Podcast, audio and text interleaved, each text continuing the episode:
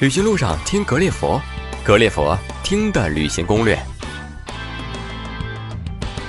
呃，大家好，欢迎来到格列佛听的旅行攻略。那么这一期呢，我们还是英国的专辑。那么来到我们格列佛直播间做客的嘉宾呢，还是之前我们的好朋友 Flora。那现在呢，他就在我们的线上了。那今天呢，我们请 Flora 给我们谈一谈，如果您去威尔士旅行的话，应该怎么安排行程，省钱省时间。Flora 好，Hello，大家好，Hello，石头好，我是 Flora。呃，之前在英国有过一年的工作经历，呃，是做义工，然后对威尔士这个地方，呃，有所了解，所以今天给大家介绍一下在威尔士怎么玩，怎么安排行程。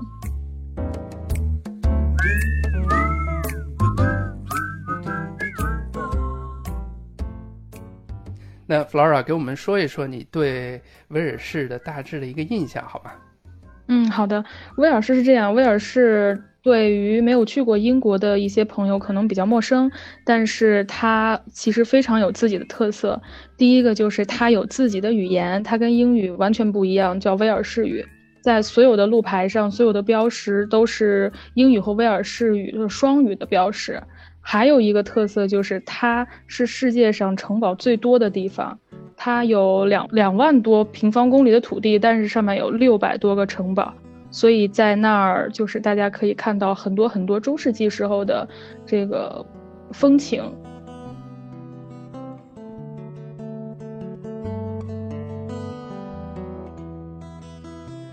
嗯，明白了。那给我们介绍一下啊，假如我们是去英国旅行的话，可能威尔士呢是我们一个打卡的地方。那如果再去威尔士旅行的话，应该怎么安排的我们的行程最合理？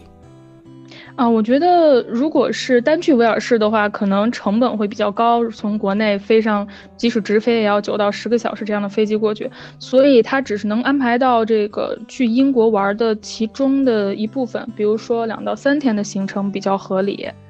呃，我觉得在第一天呢，大家可以这么安排，因为刚到威尔士，像是大家如果从曼城出发的话也比较近，第一天早上大家就可以先去这个康威。他们也是以他们的城堡康威城堡著名。这个小镇是一个海边小镇，呃，现在其实应该是供这个一个度假胜地，有很多南边或者中部呃威尔士的人到这个地方去养老，所以风景非常棒。呃，它这个城堡呢，刚好是建在海边的这个城堡，一个非常著名的古堡康威城堡。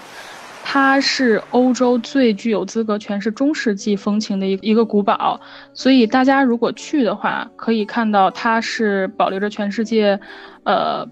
数目最多、最完整的这样一个中世纪的建筑。而这个城堡呢，它是相当于跟外面的小镇隔离开了，包裹在一个围墙之内的小城市，而且它非常的大，嗯，所以大家在小小镇，呃，在城堡里面玩的差不多了，嗯，再出小镇，其实感觉，嗯。有一能体验到当年中世纪的时候古堡里面居住的人的那个味道吧。然后出了小镇以后，你又看到这些鲜活的现代化的一些设施，就会感觉到还是比较有冲击力的。嗯，就像是如果要是大家在北京呀，或者在北京去故宫，或者说是去这个，呃，像是我居住在西安，就是在西安去钟楼，或者说去城墙，从城墙下来的那种感觉，还是比较像的。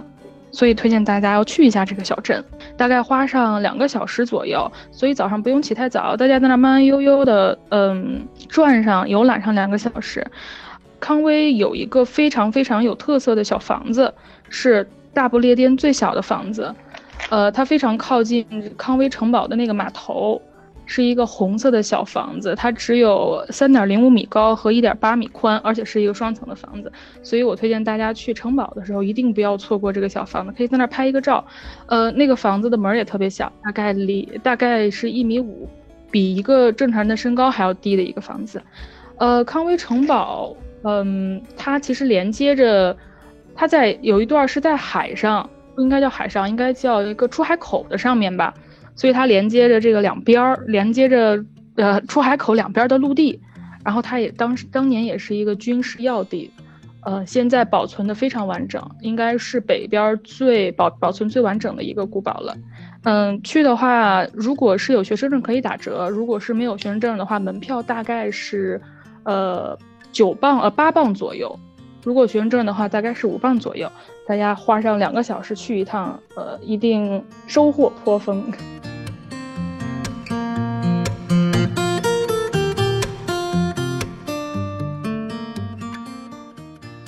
接下来我们就可以去这个兰迪德诺，其实叫 Land Landadno，是这样的一个小镇，翻译过来有点拗口，叫兰迪德诺镇。它也是临海的一个城镇，而且也是一个度假的，就大家以度假出名的地方。嗯，大家要是去那儿的话，用一个下午的时间，大概三个小时游览是完全够的。它比较出名的就是这个兰迪德诺的兰迪德诺的码头，叫 Landadno Pier，还有一个叫 Great Ome。呃，Country Park 叫大欧姆公园，它的这个码头，嗯，始建于一一八七八年，然后它非常长，在这个码头上，它有很多的像是酒吧，还有那个供小孩游玩的一些那个马戏团，而且还有一些像是喝咖啡的这个咖啡店呀，或者还有一些小型的呃购物的地方。所以大家去那边可以就是在下，因为吃吃完中午饭了，在那边散步、吹吹海风，然后在呃坐在街边喝上一杯咖啡，啊聊跟朋友聊一聊，或者说是跟当地的人聊一聊，嗯，是一种放松，然后也解除一下呃这个一个上午还有下午的那个困乏。然后，嗯，大家从那个码头离开了之后，可以去不远处的。大欧姆公园，它这个公园也比较有特色。它这个公园主要是一个石灰岩形成的陆甲，我还专门查了这个字叫甲。这陆甲是什么？就是三面环海的陆地。它是一片也是比较出名的自然保护区。嗯，当时在青铜器、青铜时代是一个非常重要的矿场，所以大家现在去到那边了以后，可以看到它的颜色明显跟嗯。就是普通的这个自然保护区的颜色不一样，普通的可能就是绿色，因为大家知道威尔士是以绿出名的嘛。但是这个地方就是以白色或者以灰色呃为主。大家到了这个嗯大欧姆，可以坐那登山电车，叫 Great Orme Tramway，就是呃可以坐这个小火车来小电车吧，不能小火车，小电车来登山。它是世界上三条仅存的电缆拉动的电车之一。呃，它的顶峰就是在这个公园这个这个这个山的最最高的地方，就是终点了。所以大家在上面可以再待上，比如说几十分钟，然然后来看一下海，然后看一下这边的景色，因为视野非常开阔嘛。然后也放松一下，整个下午就是比较放松这样的一个行程。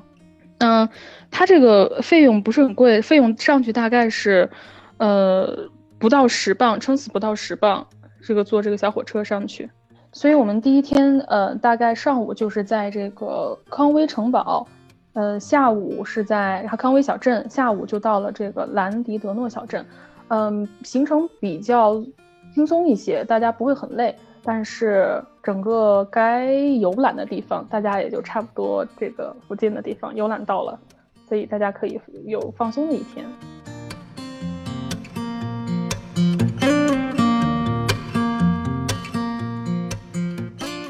呃，第二天大家可以这么安排啊。我的建议是这样的，可以先先去一下 Snowdonia National Park 斯诺登尼亚国家公园，它里面非常出名的一个山叫斯诺登山，嗯，它也是全英第二高的山峰。其实那个山不是很高，但是就是叫国人来看，叫咱们来看不是很高，但是在英国那样水平线的那个。海平面离海平面比较近的国家来说，它就已经非常高了。大家去这个斯诺登国家公园可以花大概三个小时左右。嗯，它也是英国三大国家公园之一。大家可以选择徒步。如果要是喜欢徒步的朋友，嗯，可以带上装备，然后在山下先住上一晚。他们离山脚下很近的有一些小城镇，也提供像是这种就是，嗯，设买装备的这些商店啦。然后还有一些青年旅馆呀，或者旅馆，或者 Airbnb，大家可以选择，呃，前一天晚上先在那儿落脚。嗯，如果是觉得徒步特别累或者特别费时间，也没有兴趣的朋友，可以在山底下坐那个小火车上山。然后它这个火车也是，呃，有两种火车，一种是烧柴油的，一种是烧蒸汽的。特别推荐大家坐那个蒸汽火车上山，因为它特别有特色。嗯。坐蒸汽火车上山，大概一一路上的风景特别好，而且火车开得非常慢。而特别有特点的一个就是它这个，呃，上山了以后，火车会在一个车站停留三十分钟，就是在峰顶停留三十分钟。那个车站是全英最高的火车站，啊，风景啊，视野都特别棒。大家可以用这三十分钟在山上游玩，然后拍照，嗯，或者是比如说，嗯，找一家周围肯定有很多小店啊，就是放放放松一下，喝喝咖啡呀，或者喝喝下午茶呀，然后再坐火车回来。呃，如果是在山脚下买这种往返的火车票的话，大概是三十五磅左右，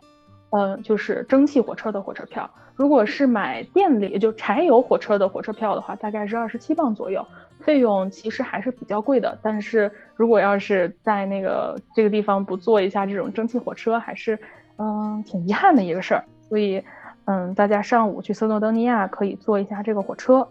然后中午就是找一个附近的餐馆吃一下简单的中餐也可以。嗯，下午就推荐大家可以去，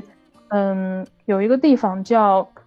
这个名字非常长，应该是全世界名字最长的一个小镇，叫兰维尔普古因吉尔，翻译过来非常奇怪啊，但是它这个名字起的也特别有意思。嗯，它当时这个小镇在。十八世纪六十年代起了这样的一个名字，就是因为他们想要拿到全英国名字最长的火车站的荣誉。没想到最后这个小镇就确实拿到这个荣誉，而且现在是享誉全世界。好多人特别喜欢跑到这个小镇的火车站的站牌那儿跟这个站牌照相，因为它这个牌子字母就是大家能想象有特别长特别长，但是它这个小镇又巨小，它那个火车站也特别小。如果是一列火车穿过这个车站，停在这个车站，嗯，你可以想象它不能两个门同时开，它车站小的这个程度。因为如果要是一个人从前门下车，后边这个呃这个门就后面这节车厢的这个人下来就没有站台了，就是底下是是土地是沙石或者是草，所以大家可以想象这个车站特别小，但是他们确实非常出名。嗯，一般去那。以后呢，一定要跟这个火车站的站牌照相，这是肯定的。然后也可以有一件事特别有意思，买一个那个在当地的，呃，在火车站旁边有一个那种纪念品商店，大家可以买一个有点像护照的假护照吧，买一个那个带引号的护照，然后在商店可以盖章，这个章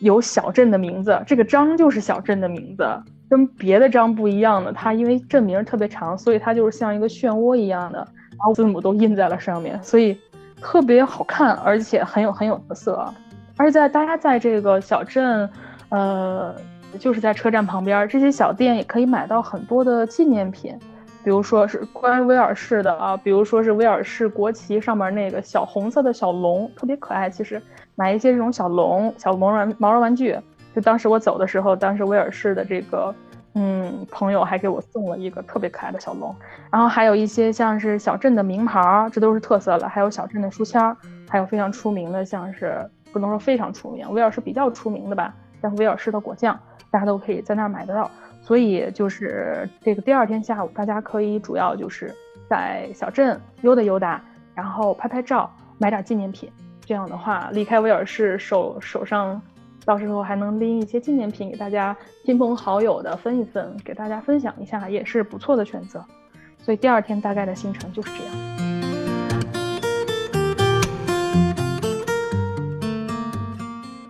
呃，所以大家如果有时间的话，有更多的像是刚才我说两天的行程，如果有多余两天的行程，我推荐大家也可以去一些。别具特色的小镇，因为大家知道，就是英国很多镇嘛，所以去英国的人喜欢说我们村，我们村怎么样？因为它真的都是非常小的小城镇，非常有特色的一个小镇。第三天的话，如果有时间，上午大家可以去这个小镇，是，呃，叫 Port Marion，就是意大利小镇，但是它翻译过来叫什么波蒂美兰，波波蒂美兰一个小镇，它也特别有意思啊。它据说当年是有一位爵士，叫什么？嗯，Clough Williams Ellis，呃，花了五十年给他心爱的女人建立的一个这样意大利风情的小镇。为什么他要建成意大利风情？因为这个女的呀，她来自意大利。因为这个英国跟意大利，大家知道建筑还有这种尤尤其尤其是色彩特别不一样，所以他就是为了为博美人一笑吧，花了五十年把这个在英国威尔士，呃北部的这个小镇给建成了像是呃南边意大利的那种感觉，让他可以感觉到有家的味道，然后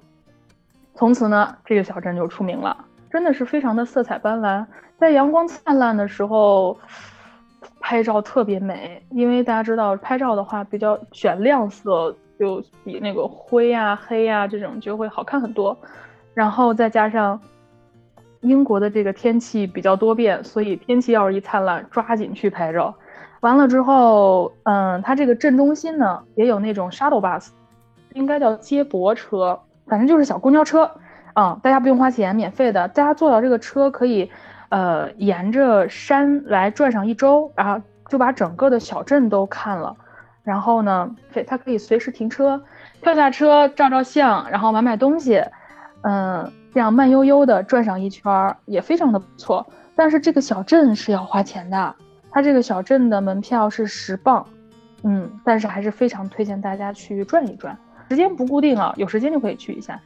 像是一些时间比较充沛的朋友呢，也可以去一些威尔士比较偏中或者南边一一点的这些城市，然后小镇非常有特色的，比如说，呃，南边有一个，在中部吧，有一个叫 Brecon Beacon 的，也是一个国家公园，在这个公园的右上角，应该是东北角。有一个小镇以书香闻名，它其实至今都没有中文的翻译。这个小镇的名字叫黑羊威，它是沿着陶伊河，相当于贯穿了这个威尔士的一条河，叫陶伊河。它沿着陶伊河畔，呃，出名的一个书香小镇。它是全世界最大的这个二手英文书集散地，所以大家如果是非常喜欢看书的朋友，甚至是收藏书的朋友，一定要去这个地方。嗯，它非常有特色的就是这个小镇虽小，但是它也有一个城堡，叫黑羊卫城堡吧，应该是在城堡的地下有一有几个非常大的书架，里面有各种各样的书。大家如果有机会去那儿的话呢，就可以挑在里面挑书，因为是二手的，所以价格比较便宜。嗯，比如说挑上两本这个，就是。软皮儿的书大概是一磅，然后相当于一本硬皮的书也是一磅，其实它价格就是软皮的书都是半磅，应该叫零点五磅，折人民币五块钱的样子。然后硬皮的书，呃，不管薄厚哦，硬皮的书一磅，折人民币就是十块钱。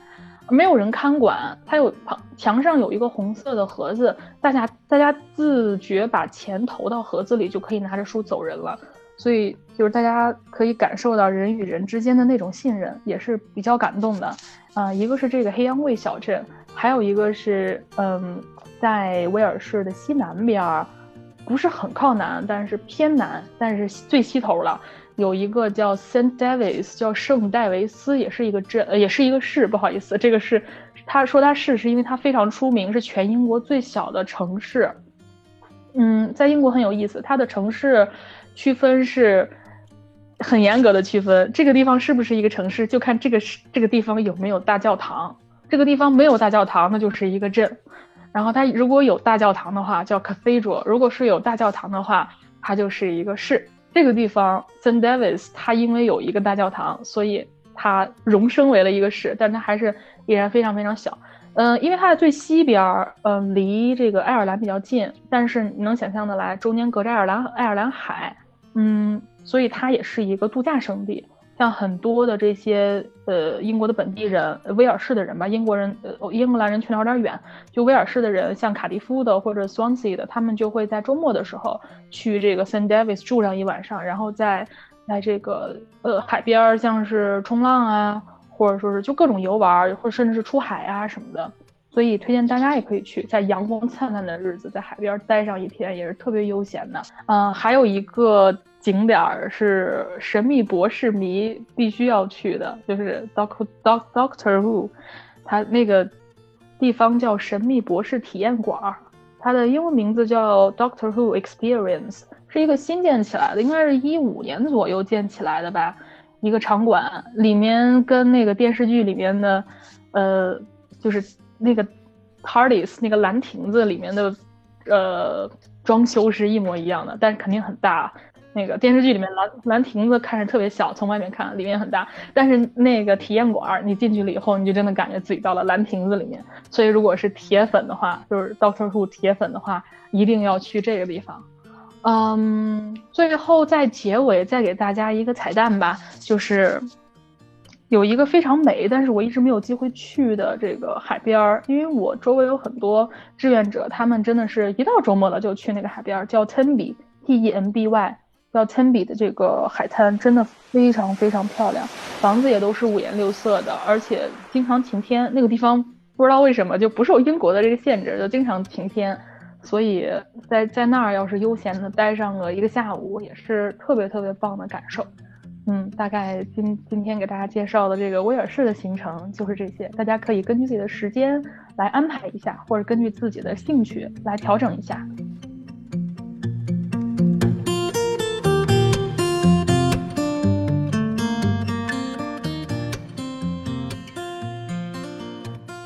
谢谢 Flor 用了两天或者是三天的时间呢，给我们勾勒了一个威尔士的行程。大概听下来呢，这个威尔士主要以逛古堡为主，逛小镇为主啊，这样的一个特色吧。如果是大家行程紧，把威尔士做成英国旅行的一个部分啊，可以去一些。